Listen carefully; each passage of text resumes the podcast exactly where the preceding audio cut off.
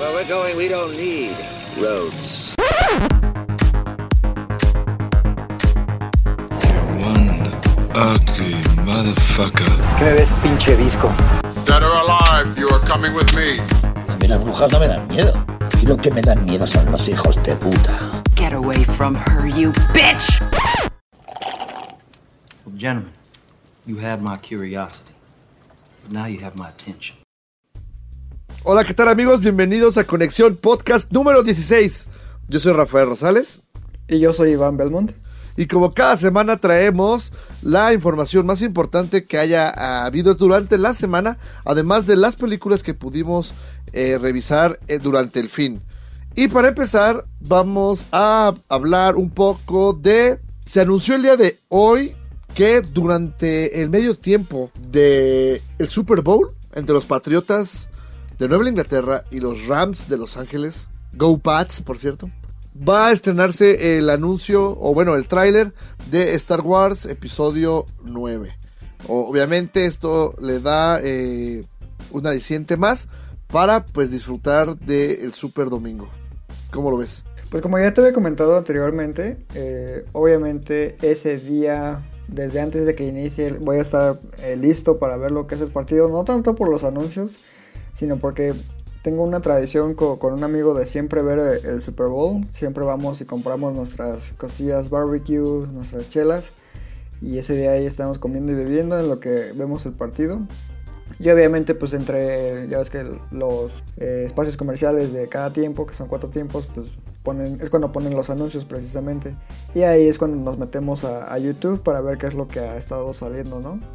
Entonces, Sí. Pues sí, sí estoy emocionado, no tanto por Star Wars, sino por a ver qué anuncian de nuevo.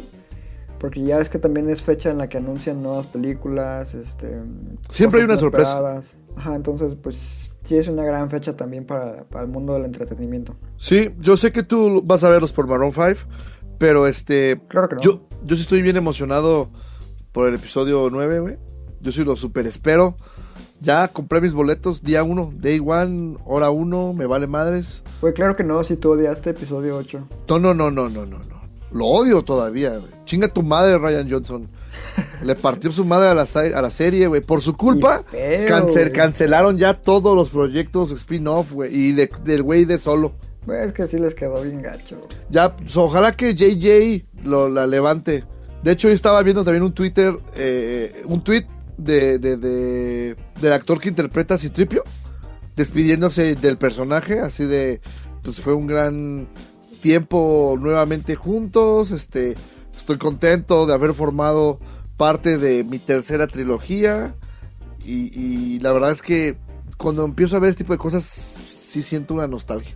Ah, sí, claro, pues Anthony Daniels es una figura icónica dentro de, de Star Wars. Y como dices, creo que al menos ahorita no recuerdo ningún actor que haya participado en tres trilogías. No, de hecho, aparte de eso, creo que este güey sí ya en todas. Por eso, o sea, él participó en, en cada una de las películas y precisamente va a salir en episodio 9. Te digo, creo que no hay ningún actor que pueda Que así decir haya que ha salido en tres trilogías diferentes. La excepción podría ser pues, el universo Marvel, ahí a cualquier personaje, ¿no? Pero en sí no son eh, trilogías ni continuaciones directas, sino como que películas individuales. Entonces ahí como que es un poquito de trampa. Si acaso Hugo Webbing en Lord of the Rings, sale Pero también ahí el Hobbit. son seis, ¿no? Es el Señor de los Anillos y el Hobbit, tres.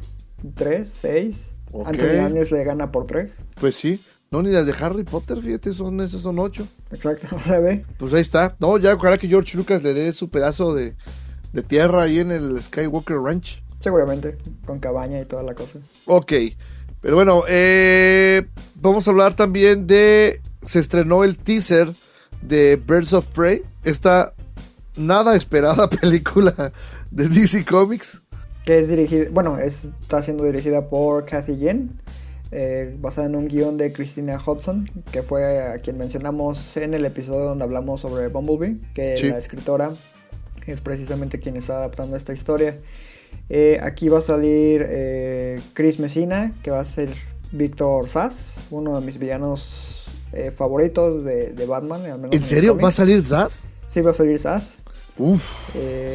Va a salir Ewan McGregor como Máscara Negra, Mary Elizabeth Winstead como Huntress, Ajá. Journey Smollett Bell como Black Canary, Ella J. Vasco como Cassandra Kane, Rosy Pérez, René Montoya y obviamente Margot Robbie como Harley Quinn nuevamente. Pues ya con que salga Zaz, ya, ya estoy este interesado. Lo demás, pues que les vaya bien. Pues el teaser en sí es súper cortito, nada más este, sale como un montaje súper rápido de todos los rostros que van a participar.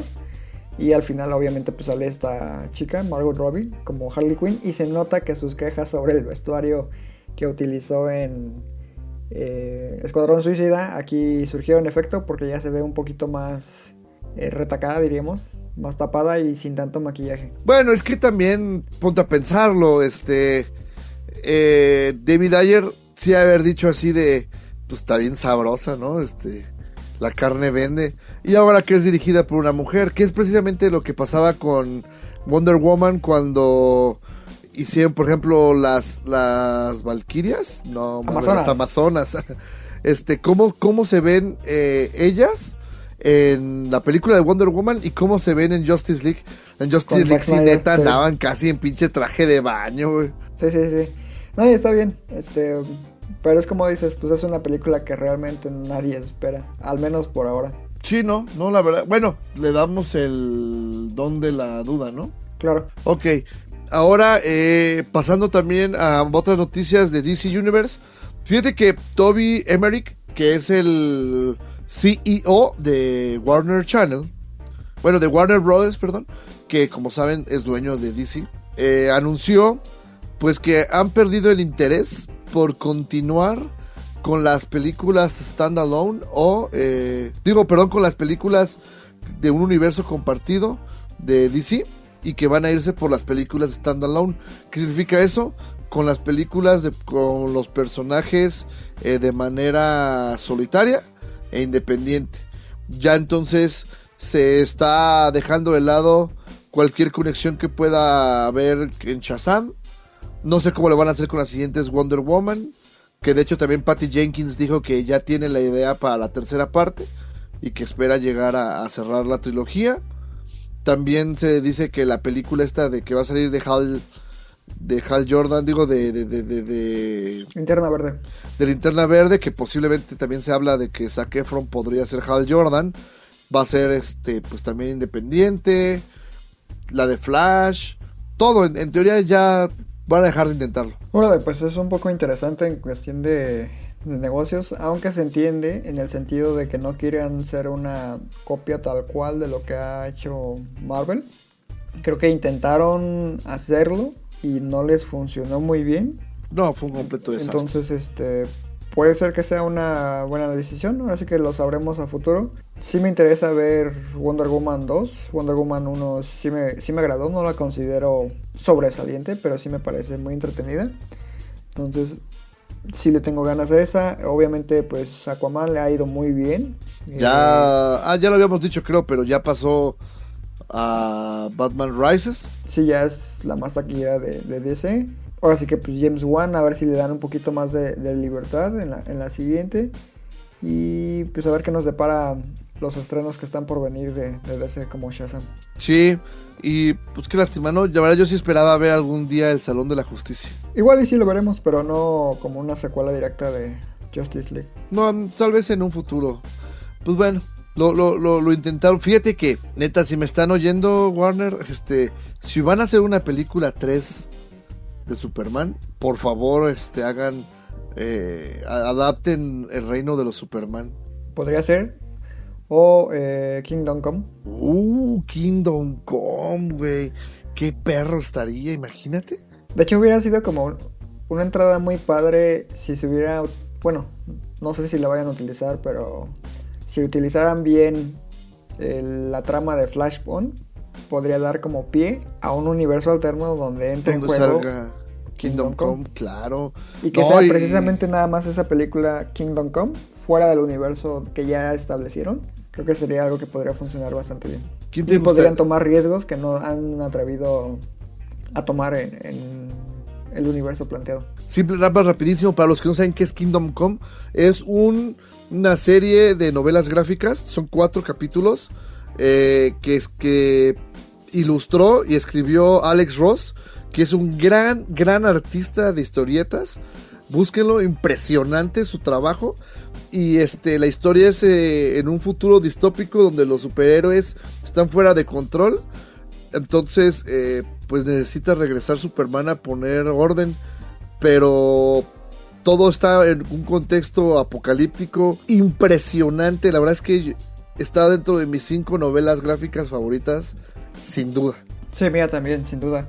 Y bueno, precisamente ahorita, eh, aprovechando que mencionaste eso de, superhéroes fuera de control, quiero aquí dar pie al siguiente tema, que se, ya se liberó por fin lo que es el primer avance de una adaptación de un cómic muy famoso, igual y no es de la fama de Marvel o de DC, pero eh, se llama The Boys. Ajá. E, esta serie eh, se está adaptando en un cómic del mismo nombre, que fue eh, escrito por Garth Ennis y Derek Robertson. Yo los empecé a leer de pura casualidad porque la editorial Camite, que entró muy fuerte aquí en México, empezó a traer como contenido alternativo de cómics. Y me parece un, un análisis muy interesante de lo que sería eh, los superhéroes dentro de un universo real, en donde a diferencia de por ejemplo Watchmen, aquí todos son sociópatas, este, locos, gente violenta. Entonces como que se introduce todo a través de un personaje que es común, pero vas viendo como, por ejemplo, para que una chica entre a un grupo tipo la Liga de la Justicia, le tiene que hacer felación a todos los demás. Entonces está como muy interesante la, la temática y el tono que manejan en la serie. Y a mí sí me emociona la adaptación a, a la pantalla chica. ¿Eso que dijiste, neta, sí pasa? Sí, sí pasa. El, el cómic es ultra violento y ultra gráfico. ¿Neta? ¿En serio? Ya me dio miedo, bueno, quiero verlo. no, yo sí tengo ganas de verla. A mí me gusta mucho el cómic. Si Disney no lo autoriza, yo no. ¿Sabes cuál es la ventaja? pues que, que, yo no los tengo y tú sí. Exacto, y aparte se va a estrenar en Amazon Prime. Ah, Rolex. Ya te la rolé, de hecho. Ok, eh, bueno, eh, ya para cerrar la parte de noticias, que esta semana estuvo flojita, fíjate, este inicio de, de año ha estado flojón, ¿no? Siempre, siempre está flojón. Ya después como que por ahí de marzo, abril ya empieza a levantar rumbo a la temporada de Blockbusters. Exacto. Bueno, vamos a hablar un poco de lo que se vivió el pasado eh, martes a las 7 de la mañana. Me refiero al eh, martes 22 de enero, que fue la fecha en la que fueron anunciados las películas nominadas a los premios Oscars. Ya sé que hemos hablado incontables veces de premios y todo eso, pero pues si hay de un premio del que se tiene que hablar al menos, pues es este, ¿no? Pues yo no estaba muy de acuerdo, pero órale. Vamos ah, bien, pues es que tú eres de esos vatos que dice que los Oscars están este ya sobrevalorados. No, y... no tanto por eso, sino precisamente por lo que mencionabas hace rato, de que ya hemos como que agotado el tema en demasía. Entonces como que hablar de otra vez de esto no me entusiasmaba mucho. Es más, tengo una idea, pero la voy a decir después de leerlos. ok, voy a leerlos porque los tengo aquí en, abierto en la página de conexión.com.mx donde pueden revisar esta y otras más noticias, además de trailers, nuestras críticas incluso los podcasts. Ajá. no supe qué más decir. Y bueno, vamos a empezar eh, con mejor película. ¿Crees que Roma lo logre? 10 nominaciones, güey.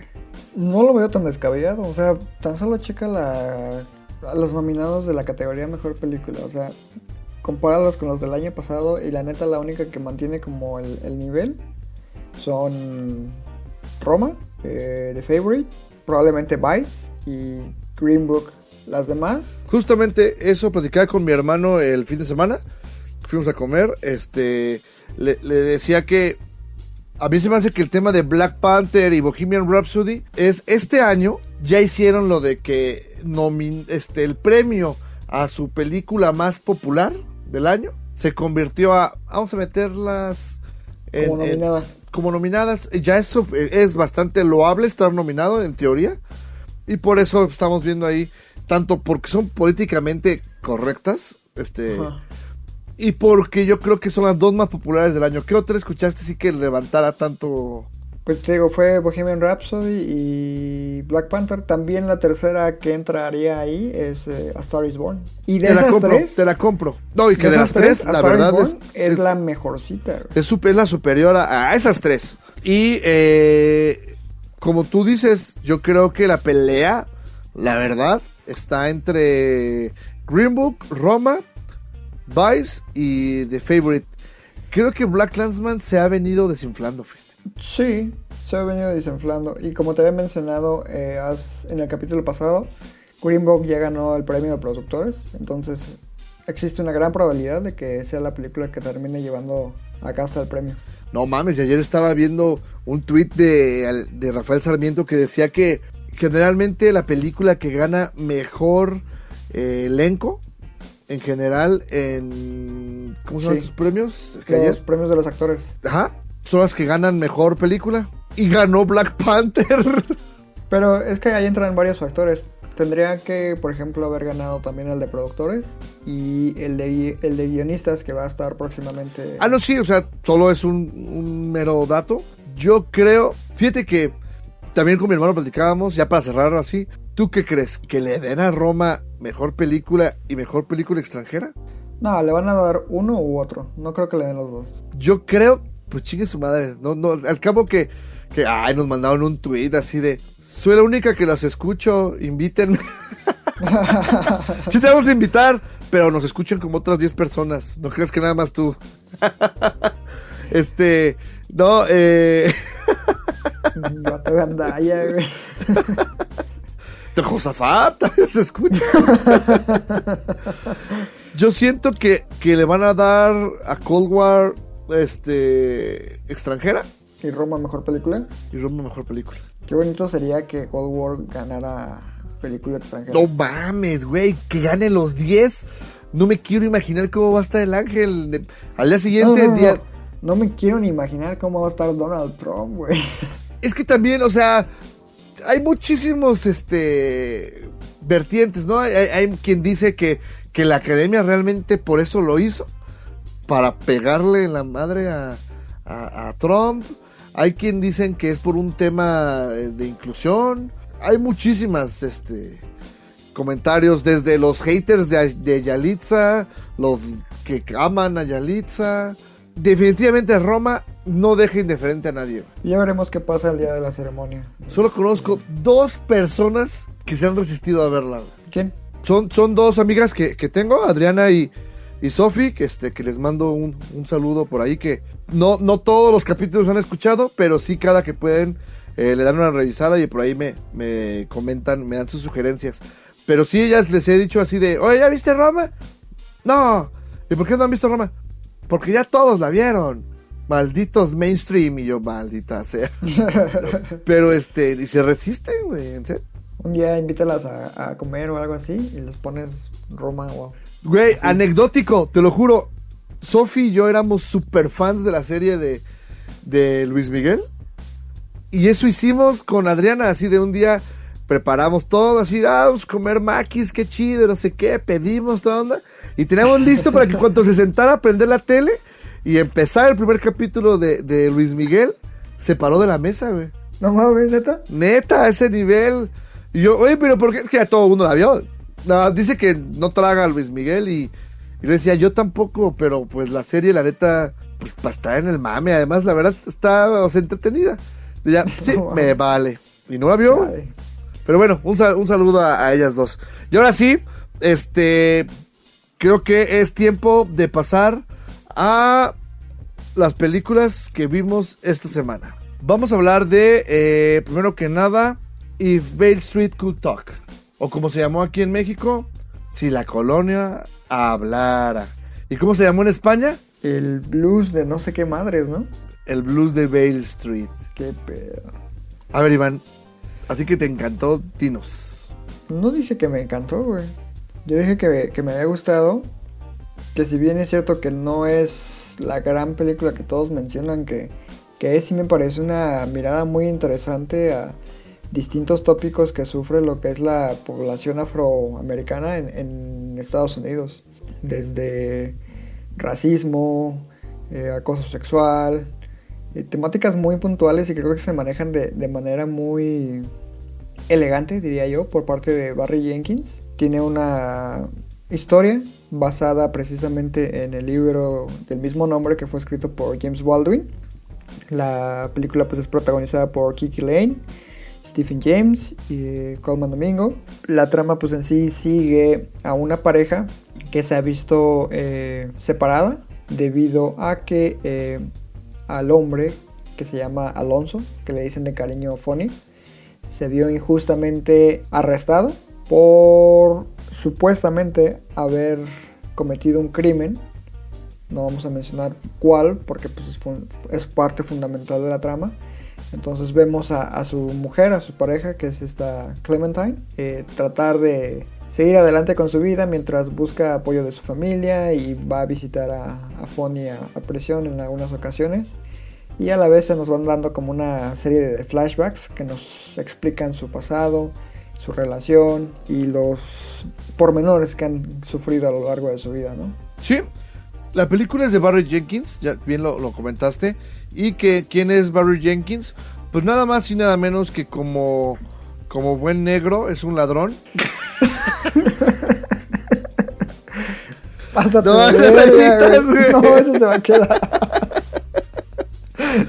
No es por ofender, pero Es, pues es- le es robó el el Oscar al, la al- historia de Hollywood. a La La Land. O sea, güey, Moonlight está bien, pero nunca le ibas a competir a La La Land, güey. No están ni en la liga. Yo no sé por qué chingados te dieron el Oscar, pero bueno. Yo sí sé por qué se lo dieron, porque ese año estuvieron nominando y premiando precisamente por motivos de inclusión a muchos eh, actores, escritores y actrices eh, de tez oscura. Sí. Y antes de que vayan a empezar los ataques de que pinche racista y la chingada, yo estoy casi del color del güey, así que se puede. Entre blackies podemos. De, de hecho, por ahí este- algunas personas que a Rafa le molesta, ¿no? Pero le, le han llegado a decir negrito. Les pasa pinches racist. Yo soy casi hermano de Yelitza Aparicio. Pero bueno, este. eh, sí, Barry Jenkins es este director afroamericano de Estados Unidos que pues es mejor conocido por haber dirigido Moonlight. Fue la película con la que hace dos años se, se llevó el premio de, de la academia. Y la verdad es que a mí su cine me, me agrada porque es un cine que trata de retratar una realidad eh, que él percibe, ¿no? Y, y pocos directores tienen como que El tacto, ¿no? eh, el valor primero de hacerlo y el tacto que él tiene para mostrarlo. Claro, ¿Sí? eh, eh, que es lo que te decía hace ratito con mis comentarios. Que me gusta que es como maneja muy bien y de forma muy sutil todos estos temas que te mencionaba de racismo, de la sociedad, etcétera. O sea, no es el típico director de que te muestra precisamente cualquier otra persona te hubiera dicho, no, pues arrestaron a un hombre equivocado. La película se va a enfocar e- en la familia, tratando de, buscar pruebas y, y de liberarlo, y al final lo logran liberar, etcétera, ¿no? Y, y contarte una historia de triunfo personal y de que al final la justicia. A él, a él eso no le interesa en ningún punto. De hecho, casi casi el hecho de, de, de que él esté en la cárcel, para mí se me hizo secundario. Realmente eh, eh, lo que va dirigiendo toda la trama es este fuerte vínculo eh, afectivo que tiene con su esposa, con, con la chica, este que, que la verdad es lo que logra crearte esa empatía con los personajes, ¿no? Yo, impresionante, eh, me pareció la actuación de, de la mamá de, de la chica que es Regina, digo, Sharon Rivers, que, que es interpretada por Regina King. El personaje principal, en teoría, es Tish Rivers, ¿no? Que es la esposa de Fonny, como dices, que es interpretado por Est- Stephen James. ¿Sale? Y su mamá es Regina King o Sharon Rivers en, en la película. La verdad es que la señora me encantó su papel, impresionante cómo cambia de que de un momento puede estar madreándote, o sea, de que la está regañando o así, y al otro momento ya la está defendiendo. Me parecieron gloriosos los que son 15, 20 minutos súper tensos de cuando va a anunciar eh, la gran noticia que tiene que darle a las familias. Esa parte está muy bien manejada y sobre todo no solo en el tiempo que se desarrolla esa secuencia, sino cómo la edición también está formada en cuanto a que te va mostrando eh, flashbacks, pues de cómo fue, eh, pues consumándose, digamos, el, amor entre Fonny y, Tish. Que precisamente eso que mencionas eh, es uno de los aspectos a destacar de de esta película. Tanto lo que es la fotografía como la edición me parecen realmente dignos de alabar. La fotografía pues es a, car- aparte de, a cargo perdón, de James Laxton y la película fue editada por Joy Macmillan y Nat Sanders que neta hacen un, un trabajo increíble. Yo precisamente cuando la estaba viendo estaba sorprendido de lo limpia que se ve la película en todo sentido. Y, Sí. y de la forma en la que se mezclan los elementos visuales y sonoros. En este caso, la hermosa banda sonora de Nicholas Brittle. Con Sin todas duda. estas escenas de... En lo que es a mí, en mi opinión, uno de los retratos más puros del nacimiento de una relación amorosa. Sin caer en lo cursi o, banal. donde así, o sea, no es una embarrada de miel como suele a veces ser este tipo de películas de o son súper rosas o son súper eh, crudas, así de que te quieren mostrar así un, un Nueva York y en esa zona que no era pues tampoco una zona muy adinerada, sino que era pues una zona decadente, digamos, este, que suelen retratarla sucia, este, desordenada. No, no, no, te muestran una cara de que también había gente que pues buscaba mantenerse en, en orden, ¿no? En- Dentro de, de, de su contexto social y económico. Claro, sí, sí, sí, totalmente de acuerdo. Y la verdad es que, repito, la verdad a mí, después de 40 minutos, hubo un punto, este, precisamente donde se encuentra un amigo en la calle, y que dice, ah, vente, vamos a comer. Mi vieja nos hace ahí unas quesadillas. este, este, ahí, la verdad, como que empezó a ser pesadita. Se avienta un diálogo, este, medio largo, que a mí, este, híjole, cómo me costó superarlo, güey. Y superarlo me refiero a mantenerme, este, Despierto. despierto. No, mira, a mí Es- creo que me parece muy acertada la forma en la que introducen a ese personaje y el por cuál es introducido. Eh, precisamente llega en un punto en donde estamos viendo nosotros como audiencia cómo un hombre se va rompiendo espiritualmente poco a poco. Entonces este flashback sirve precisamente para puntualizar eh, esta experiencia a base de los comentarios que su amigo le hace al protagonista, porque en, algún momento vivió algo similar, ¿no? De hecho, por ahí se me quedó una frase súper grabada en la de, tú sabes que yo soy un, tipo grande, fuerte, pero lo que tuve que vivir ahí me dará pesadillas hasta el día de mi muerte. O sea, es- ese diálogo se me hace súper poderoso y sobre todo con la actuación de- del actor en ese momento. Entonces creo que sí funciona en, cuestión de narrativa ya cuando ves el esquema completo, ¿no? Sí. Ahora, hablando este, también de, del actor eh, Stephen James, creo que lo hace bien. Te regala un par de escenas bien poderosas y me encanta de que sobre todo son las escenas en las que menos eh, rango tiene para, para expresarse porque es él en un cuadrito en el que pues está frente a su esposa, él en la cárcel. Ya es que se ven a través de estos como cristales y ahí tiene que desarrollar todas sus, sus emociones y, y mostrártelas. Y ah, yo me quedo sobre todo en uno donde, donde pues, tiene un arranque como de, de- de ira y le empieza a gritar a, a, a Tish y le dice, es que tú no estás aquí, tú no, tú no estás sintiendo, tú no sabes lo que yo tengo que sufrir, que no sé qué, cuando... eh, y ella le dice así, pues, tú no sabes todo lo que yo tengo que vivir, sufrir y todo allá afuera. Entonces, híjole, eh, a mí esa parte, al principio sí dije, hijo de tu puta madre, te pones al tiro con tu vieja, te va a verte, pero ya después que te pones a pensarlo, se ve que el director tenía mucho que decir y, y lo soltó en esa escena. Sí, seguro. Te digo, creo que sí es una película compleja. Como dices tú, puede ser un poco tediosa. El ritmo eh, pues, es lento. Pero sí siento que es de esos trabajos que entre más veces la veas, como que más cosas vas agarrando. O sea, ponle, en la primera dices, ok, está bien, pero algo le faltó, ¿no? La segunda que la ves, ves otras cosas, la tercera, y como que va incrementando lo, lo que te aporta para la película. A mí me parece que es de ese tipo de, de trabajos. Y como Sí, te digo, a mí en lo personal sí me, me agradó bastante. No a considerarla como de lo mejor que he visto, pero sí me gustó. Sí, tienes razón. A mí no me pareció mala. Tampoco me pareció excelente, como, como dices. Creo que tiene por ahí sus, sus fallitas, sobre todo en el ritmo. Eh, pero creo que él, él así quería contarnos esa historia. No funciona para mí. La verdad es que a mí se, se me hizo pesada la película después de, de cierto rato.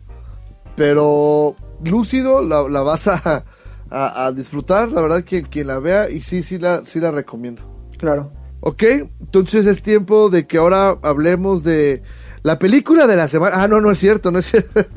este, vamos a hablar de Mi rey. Mi- Mis Reyes contra Godines, que fue el gran reto que me lanzó Iván las, esta semana. Y déjenme decirles, antes de empezar a hablar de este película, no, no, no, no, no, güey. Quiero decirles que intenté ir a verla cuatro veces. ¿Sale? La primera vez que intenté ir a verla fue el viernes. Llegué a taquilla y me dijeron, ¿sabes qué? Sold out. Y yo, como... ¿Neta? Y, y me dicen, sí, este, pues, era viernes, este, era un horario más o menos comercial. Y dije, bueno, pues, Dios no quiso. Y ya me metí a ver precisamente If Vale Street Could Talk. Sábado, estaba en, en una plaza por ahí eh, comprando un regalo de cumpleaños para, para mi amigo Vico, que fui también a su fiesta después. Intenté ver la película porque bueno, de una vez rápido, sold out. Sábado, 6 de la tarde. No mames. Sold out. Sobres. El domingo volví a ir, a, a- volví a acercarme. Llegué tarde, lamentablemente. Compré para la siguiente función. Y era, era de las últimas de la, del día, como 9.20. Y me dicen, ah, sí, claro. Y cuando te dicen, escoge tu lugar, la sala estaba a un 50-60% de capacidad. Wow. Y le dije a la chava, le digo a la chava de taquilla, oye, este, ¿se ha vendido bien la película? Y le hace, sí, súper bien. Le hace, hemos tenido funciones llenas o al menos todas arriba de la mitad. Pues órale, con mi boletito en mano entré a ver la película. ¿Y cuál sería mi sorpresa? güey? Estamos ante la Roma de los Godin. Ah, no, mames. No, mira, la película es súper burda, está súper mal hecha, es súper denigrante, súper hueca, pero es súper graciosa. Te lo juro. Te lo juro. onda. Eh, La trama es muy sencilla. Este es un señor eh, que es dueño de su empresa, que es el papá de, de Lucía, Después de Lucía, que se llama Don Francisco Hernán Mendoza. Don Francisco es due- dueño de un negocio de zapatos, una fábrica, ¿no? Entonces, pues tiene a sus, sus empleados, que son los Godines, y tiene a sus dos hijos, que son los mis reyes. Uno es este Pablo Lyle, que es Santi, y la otra es Regina Blandón, que es Michelle. Regina Blandón es obviamente Vivi de la, de la familia Peluche. Y me da mucho gusto. Yo la había visto ya en varias películas, este, donde la verdad, pues no, no funcionaba su humor, ni funcionaba la película, y pues eso, por ende, la, la condenaba a estar ahí ex- excluida, ¿no?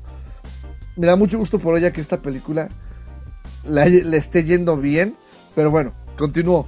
Hasta este punto vemos a los dos hijos como en la familia, como en los otros nobles, güey, ¿no?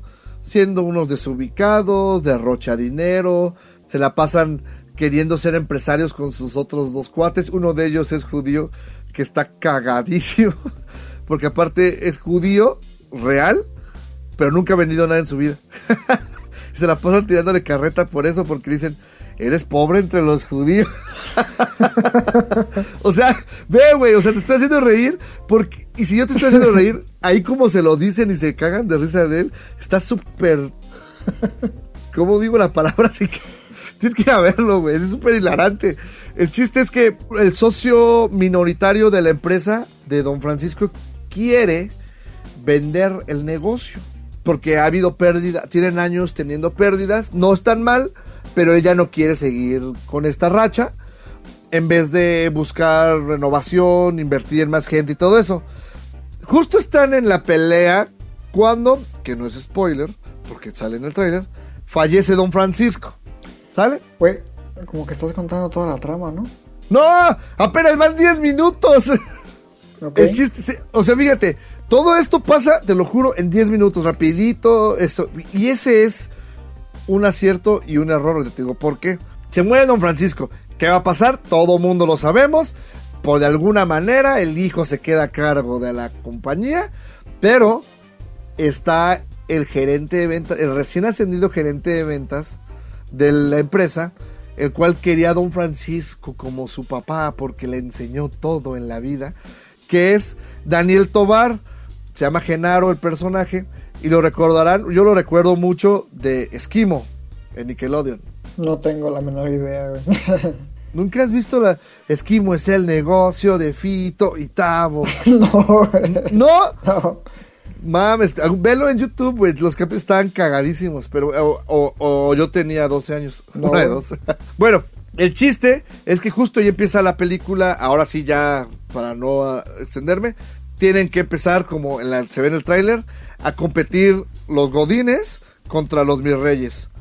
Pero en serio, los Mis Reyes son una calca, todos de Javi Noble. Eso es cierto, de Javi y de Bárbara. Tienen todos los gags.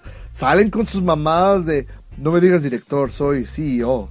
Y pendejadas así. Pero el gran corazón de la película se encuentra en los godines, güey. ¿Por qué? Y estoy seguro que es por eso que ha sido el gran éxito de la película. Yo creo que el 80-90% de personas que van al cine a ver esta película son godines. Y si no se identifican ellos con uno de los cuatro godines principales, se identifican o identifican a gente de su oficina con los godines que están alrededor de la trama. Y que te lo juro, están bien graciosos. O sea, yo, yo creí que iba a ser película mexicana clásica de que lo chistoso es lo que veías en el tráiler. No te imaginas la cantidad de estupideces que hacen y dicen durante la hora 40 minutos. güey. Neta. Ok. No vas a ir a verla, ¿verdad? No. Güey, no, neta, tienes que ir a. Bueno, te lo juro, ya. Bueno, ya. A ver, voy a tratar de ser lo más objetivo sin tomar en cuenta que me reí un chingo. Actuaciones horribles, súper falsas, exageradas, pero creo que para lo que busca hacer la película, pues funciona. El guion, súper predecible. Hay un momento en la película. O sea, fíjate, lo que te conté son los primeros 10 minutos, 15 a lo mucho, y empieza a tener un ritmo rápido y de repente hay un tema en el que se estancan y se avientan como media hora. Así como tú ¿Qué? ahorita en el podcast, güey. Es que estoy tratando de convencerte, güey. Pero, pero bueno, en pocas palabras, ya que eh, como al Iván no le interesa, no fuera un de Dark Knight, pues ya eh, la recomiendo solamente si ya fueron a ver todo lo demás que ha estado en cartelera. Pero de que se van a reír, les juro que se van a reír. No es buena, repito, o sea, es una cochinadotototota, pero estoy seguro que en el futuro se va a convertir en el placer culpable de alguien. Como tú. Sí, sí, es que te lo juro, estaba muerto de risa, güey. No lo puedo explicar, es muy digerible la película. Pero al final, obvio, es, es obvio. Y, y ojalá le vaya muy bien a estos chicos que actuaron. Ah, eso sí, solamente ya para cerrar, yo no sé quién le dijo al cine mexicano que meter youtubers o estandoperos vende, güey. Ya es- este- es- esto Ahí- ya es un problema, ¿eh? Ahí, ahí te voy a poner un alto, güey, porque precisamente tú, y está ya registrado en, en- en nuestro podcast, capítulos anteriores, aplaudiste que hayan metido a una standupera, creo que es, comediante, no me acuerdo del nombre, para una película donde un tipo trata de reconquistar a, a su ex. Tú aplaudiste que se tratara de meter a ese tipo de, de personas. Que para darle un tono distinto, una mirada distinta No, no, no. al género de Sí, comedia. sí, no, lo recuerdo perfectamente. Y fue para. Para. Y no me acuerdo qué película fue, güey. Era algo de reconquistando a mi ex o algo así. Lo siento. Y si lo dije. Y si lo dije en aquella época, órale. está bien que vayan empezando. Y no recuerdo ninguna estando pero que lo hayan metido. Porque ya he visto varios que los meten en películas mexicanas. recu- recuperando a mi ex, de hecho es una. Que meten a O'Farrill y a esta niña Sofía de Rivera. Pues lo que te decía. la net- Ah, no. Yo lo que aplaudí es que estaría bien padre que los usaran para que hicieran los guiones. Porque su humor, ellos solos parados en un micrófono en sus stand-ups, es un humor negro que a mí, a mí sí me gusta. Pero actuando, son una patada en los huevos. Y ahora se les ocurre meter al vato este naco de greñas largas, de lentes, Rapida Vallarta o lo que sea, güey. No, güey, la, la neta no sigue ese tipo de... No, no es, no es ni un gramo de gracioso, güey. Este, de hecho, casi, casi se nota que una parte de la película hicieron así, oye, güey, pues ya te contratamos, órale, para que salgas. Se la pasa haciendo pura idiotez. Eso a mí sí no me gustó. Eh, pero bueno, la reseña la vamos a tener. y aparte el tosido, ¿no? Este, me empezó a dar cáncer de pulmón por ver la película y pensar en este güey Vallarta. Pero eh, la reseña la tenemos ya esta semana. Eh, la pueden buscar a través de nuestras redes sociales que son. Conexión MX en Instagram y Twitter. Y Conexión Cine en Facebook. Ok, y ahora sí, vamos a hablar de la película de la semana.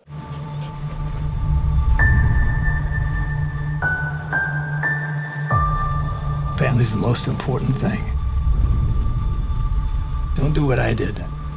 I put work in front of family. Thought it was more important to be somebody out there than the damn failure I was in my.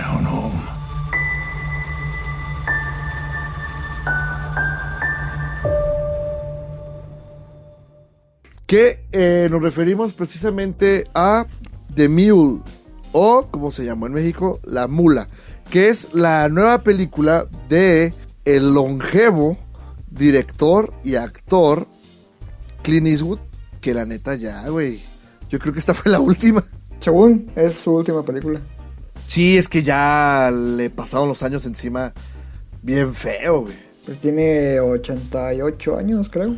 Neta, se, se ve peor que, que, que- ¿A quién se que vimos el otro día? Robert Redford. Híjole, no sé, güey. Bueno, The Mule o La Mula es la película de, de Clint Eastwood en la que se interpreta a sí mismo. Otra vez. Eh, Otra vez. Es, es más, hagan de cuenta que viajan a otro universo y en Gran Torino no matan viejito. Más bien se escapa de los chinillos, de los coreanos, se sube a su, a su camioneta y huye. Y ahí empieza The Mule. Ándale, estaría chido. Bueno, en la película de la No, no, no, mula. aparte, eh, ¿sabes qué? Estaría padre que desde Million Dollar Baby, que era el entrenador y todo, pasa a Gran como- Torino, precisamente por eso es tan pinche arisco. güey, Se escapa y ahora es la mula, güey. que, que, que Clint Eastwood sea como cantinflas, güey, y cada película tiene un oficio diferente. no mames. bueno, entonces Clint Eastwood, después de dejar a Meryl Streep en los puentes de Madison, de entrenar a Song en, en, en Million Dollar Baby, de matar coreanos en Gran Torino, se mueve a su siguiente trabajo y es florista. Entonces, eh, este señor florista, que aparte es veterano de la guerra de Corea, notan la referencia con lo de los coreanos. Este güey tiene un pedo con ellos. Exacto, güey. Este se llama Earl Stone. Pues es una persona que ha dedicado su vida a trabajar. Eh, se ha alejado, siempre ha dado prioridad al trabajo sobre su familia, alejándose de ella y provocando que ellos mismos lo alejen. La película eh, nos muestra un poco de eso en los primeros minutos. Y eh, el chiste es que a él le gustaba ser el centro de atención y lo era en su actividad hasta que pues el avance de la tecnología acabó con su negocio. Él ya este pues casi en situación de calle termina buscando pues una opción o una alternativa para obtener dinero y la obtiene de un invitado en la boda de su nieta. Bueno, no es la boda, es una predesay- precomido, ¿qué dijeron que era? El ensayo, ¿no? Algo así. Si en Estados Unidos se, se- se estila mucho lo del ensayo, ¿no? de, la, de la comida. Entonces ahí, pues, y ya, eso sí no me gustó. Eso sí está súper racist, así el clásico mexicano, ¿no? De, ¿qué pasó, papi? Este, ocupa varo. Y, Sí, ocupo un poco de dinero. Ah, no, mira, te voy a mandar con unos compas. O sea, como que ni logran te- tener el, el acento mexicano y le mezclan de cualquier este acento latino. Pero bueno, le da una tarjeta, lo manda con unos homies y resulta pues que estos son drug dealers y lo, lo, lo meten en el negocio como una mula. ¿Qué es una mula? Pues son esas personas que este transportan droga de la frontera hacia el dentro de Estados Unidos. ¿Sale? De un punto A a un punto B. Es correcto. Y pues obviamente, este, a partir de ahí lo demás ya sería eh, hacer spoiler. Solo les puedo decir que está basado eh, en un artículo que salió en el New York Times. Es verídico. Sobre este cómo los cárteles eh, sin- sinaloenses empezaron a usar, pues eran octogenarios para, para que fueran sus mulas y este y así lograron evadir durante mucho tiempo a la ley. Es ¿Sale? correcto. Sí. La película pues obviamente es protagonizada por por Clint, mi abuelito Eastwood, por Bradley Cooper, que yo creo que si tuviera unos 10 años menos el Clint, este le haría más mancuerna con, con Bradley. Se nota que desde American Sniper se hicieron cuates. Sí, seguramente. Y fíjate que no lo había pensado, pero seguramente Clint ha de haber tenido también mucha influencia en, en la manera de dirigir de Bradley. Pues yo creo que sí, ha sido uno de sus ejemplos a seguir, pero no creo que haya sido el único. Pues sí. Sale Diane Based, que es la, la esposa de, de Earl o de Clint Eastwood. También sale Lawrence Fishburne. Sale Michael Peña haciendo el papel de Michael Peña. Sí, ese güey siempre hace el mismo papel, güey. Hasta en Ant-Man. Pero al menos en Ant-Man es un poco gracioso. Pero es el mismo papel. Sí, seguro. Eh, sale eh, Andy García. Muy poco, yo que hasta casi diría que es cameo. Bueno, no, porque sí influye. Igual la guapísima Taisa Farmiga. Mm, Dios mío, valió el boleto cada segundo. este, y cuéntanos, ¿qué te pareció el trabajo de Clint? Yo la considero una enorme mancha en su gran trayectoria. No, ma- O sea, ve, compara precisamente las últimas dos, que vienen siendo... Que son- Si mal no recuerdo es A Million Dollar Baby, no, las últimas dos, donde él actúa o donde que él dirigió. que él dirige.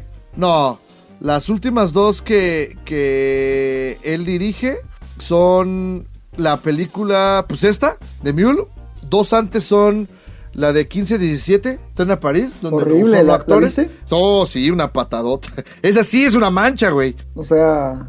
So- no, y la otra es la otra es Soli, que a mí no me parece sobresaliente. No es mala tampoco, pero es medianita. Antes de eso hizo El francotirador, ahí sí para que veas respect. A mí no. Es muy... A mí me gustó mucho cómo manejó la tensión. Mm, Mira, es que ese es un tema aparte, porque el- una cosa es manejo de suspenso y otra cosa es la historia, y la historia a mí me parece muy pro-militarista. No me gusta su discurso. Sí, no, y, y- y él lo es, ¿eh? O sea, Yo- te digo, eh, él- él no- eh, seguramente él es uno de esos republicanos aferrados que apoyaron a Trump sobre todas las cosas. Sí, no, no, no. Y él no tiene miedo incluso de, de aceptarlo. También Tren a París es es súper este, patriótica.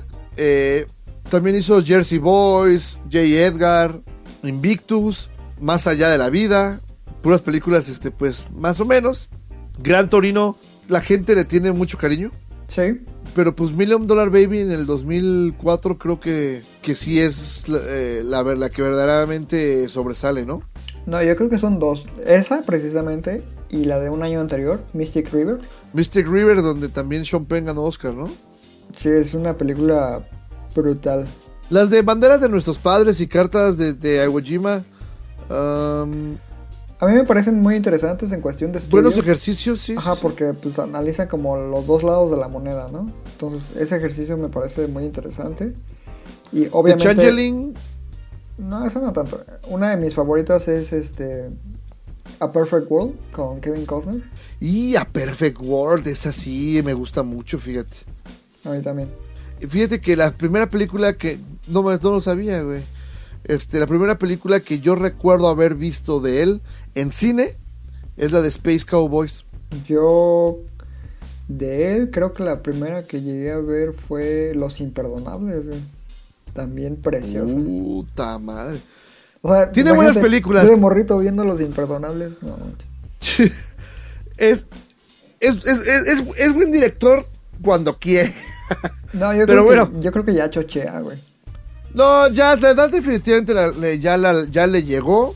Eh, se le nota mucho en su actuación. Ya se le ve cierto temblorín en su mano. La voz.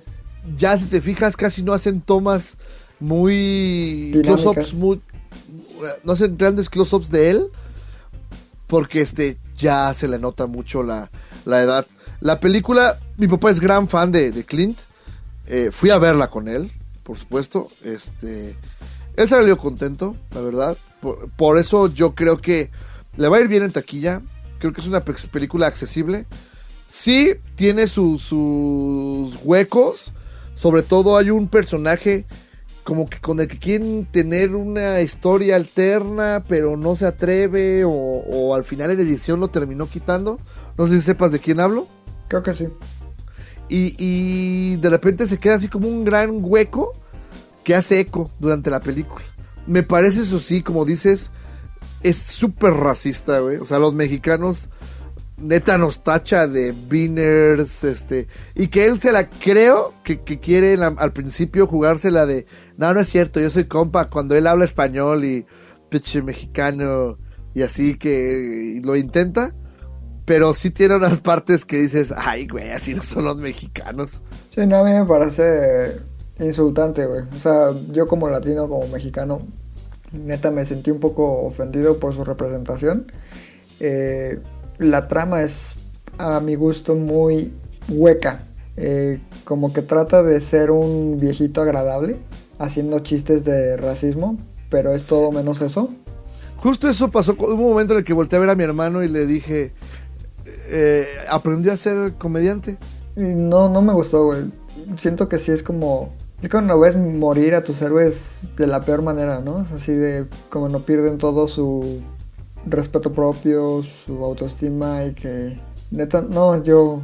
Es más, en cuanto salí de la película, ya no quise ver nada más, güey, porque me agüitó. ¿Neta? No, a mí no tanto. Eh, a mí sí me pareció esto, esto es es- es súper obvio, como, como, y no me sorprende, porque precisamente como hablábamos hace ratito, este güey, ay, hablándole de güey a Don Clint, ¿no? El señor Clint, este, si te fijas, se, se- se le nota que, que es racista, o sea, en, en Gran Torino no bajaba al pinche barbero de polaco de no sé cuántas y no sé qué. Este. Ah, pero esa, no le escena decía- esa escena sí funciona, güey. Ay, güey, pues te hace reír porque está hablando de un polaco y de, y de los conoces así de, espero no le pongas un, un alerón a mi gran Torino como estos coreanos jotos y así, o sea, es racista, güey. Luego, en, en francotirador, güey, o sea, a, a- a- a los este, de Medio Oriente los trata de Terrorista. terroristas a todos, güey, o No, sea. y, a- y aparte todos los viste de negro, güey. Sí, sí, sí, o sea, él ama América. Es más, él debió haber sido el Capitán América. Este, Híjole, no. si No, hubieran hecho la versión viejita, güey. Cuando pierde el suero. Pero bueno, eh, la película está así de chingona que hablamos de 25 mil cosas excepto de la película. Solamente quiero rescatar que eh, hacia el final quiere él usar un truco para mi gusto barato para lograr empatía con el público. Bueno, que ya lo había creado por sus chistecillos, No. pero como para ganarse una redención, digamos. Pero a mí se me hace que demasiado tarde. Debió haber explorado más esa línea argumental que las otras. Por ejemplo, lo de la fiesta de los narcos es súper burdo, güey. y porque aparte quieren como que, te digo, continuar una línea que es cortada en la siguiente escena, así de, "Pep, no, ya no vuelve a pasar nada. Es que precisamente lo que te comentaba, que a mí esta película me parece que no tiene ni pies ni cabeza. Es como un desastre de edición y como que sacaron lo que mejor funcionaba, así como en cachitos. Eh, te digo, no, yo, yo sí la odié, la neta. Y definitivamente en el tráiler te la venden como que vas a ver un dramonón, Sí, yo, yo iba con esa idea. así Eh, con tus pañuelos, ¿no? No, pues ver algo del nivel precisamente como tipo Gran Torino, A Million Dollar Baby. Ponle que ya este tirándole más bajo, pues Sniper, ¿no? Pero sí deja mucho que desear. La historia es mala. O sea, la neta es Sí, mala. de- en definitivamente no tiene la fuerza de estas tres que, que- que películas que menciona. Y fíjate que, ahora que lo piensas, si es un director que cuando quiere y lo logra manejar, te, te arrebata un par de, de lágrimas. A mí, yo recuerdo que Million Dollar Baby me, me tocó una fibra sensible en un momento. Claro. Sni- es American Sniper, el final, sientes bien feo, güey. No, yo no. Y eso que es súper patriótico lo del pinche desfile. En un mundo perfecto, con la de Kevin Costner, Ajá. este, yo estaba morrillo y también sientes bien feo con el final, güey. De hecho, generalmente sus finales eran tristones, pero también los imperdonables con, lo, con su amigo Claro. Morgan Freeman. Sí, Pero bueno, pero bueno, este, pues es una película para mi gusto, para mi gusto, entretenida. Muchos van a ir a verla por, por el nombre, pero está lejos del mejor Clint. yo neta desearía que fuera cualquier otra persona y no fuera él. No, qué lástima. La verdad es que se hubiera despedido con, con Million Dollar, ¿no? Sí, hubiera sido lo ideal. Ya estaba grande. Ponle que Gran Torino todavía. Sí, tienes razón, con Gran Torino. Hasta American Sniper, güey. No, Está bien. Este, pues, eso es todo lo que tenemos esta semana. Le, le- les quiero nada más decir a todos los que nos están escuchando que si quieren entrar a nuestra quiniela de los Oscars, eh, pueden mandarnos mensaje directo a través de Twitter o mensajito también a Instagram o en el mismo este, Facebook. Y ahí les explicamos cómo está la, la dinámica. Un saludo a todos los a los 10 que nos escuchan, más este Suriel, que fue la que nos dijo, yo soy la única que nos escucha.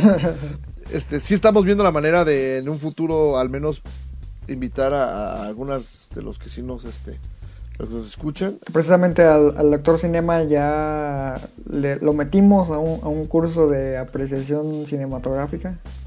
Fíjate que iba a decir que forzosamente, pero no, ese güey todos los días llegó antes que yo incluso, ¿eh?